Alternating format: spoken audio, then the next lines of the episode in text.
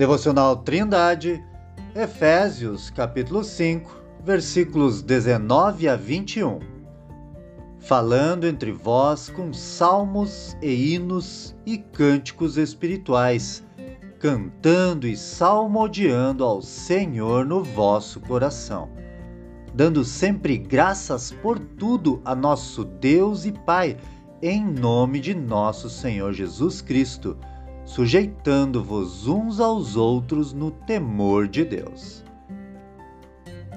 No versículo anterior, Paulo disse aos seus leitores que não se embriagassem com vinho em que há contenda, mas que deveriam ser cheios do Espírito Santo. Agora, ele irá resumir de forma prática como podemos obedecer a esta exortação. Ao contrário da contenda promovida pela embriaguez, o louvor cheio de ação de graças e a sujeição de uns para com os outros promove a união no corpo de Cristo. Paulo diz que os salmos registrados no Antigo Testamento devem ser cantados pela igreja, assim como também outros hinos que nos levem a adorar a Deus e a sua obra redentora.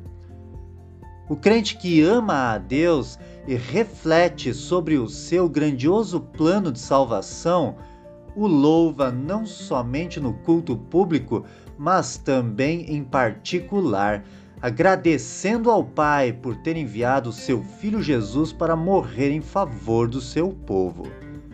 O crente que reconhece a mão de Deus em todas as coisas o louva agradecido pelo alimento, pela moradia, pelo banho quente e pelos cobertores na noite fria.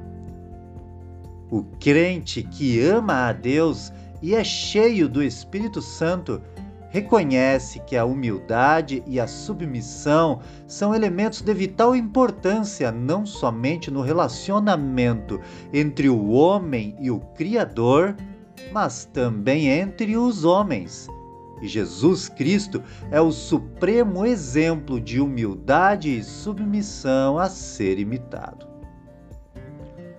Querido ouvinte, o orgulho, a autossuficiência e a arrogância são pecados que caracterizam o homem sem Deus em todos os seus relacionamentos.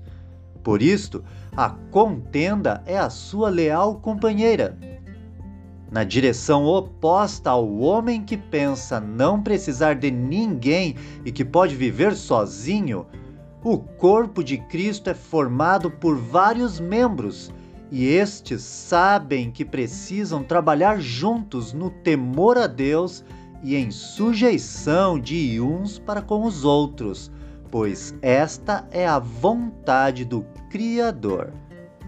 Quando isto acontece, temos união entre os irmãos da igreja.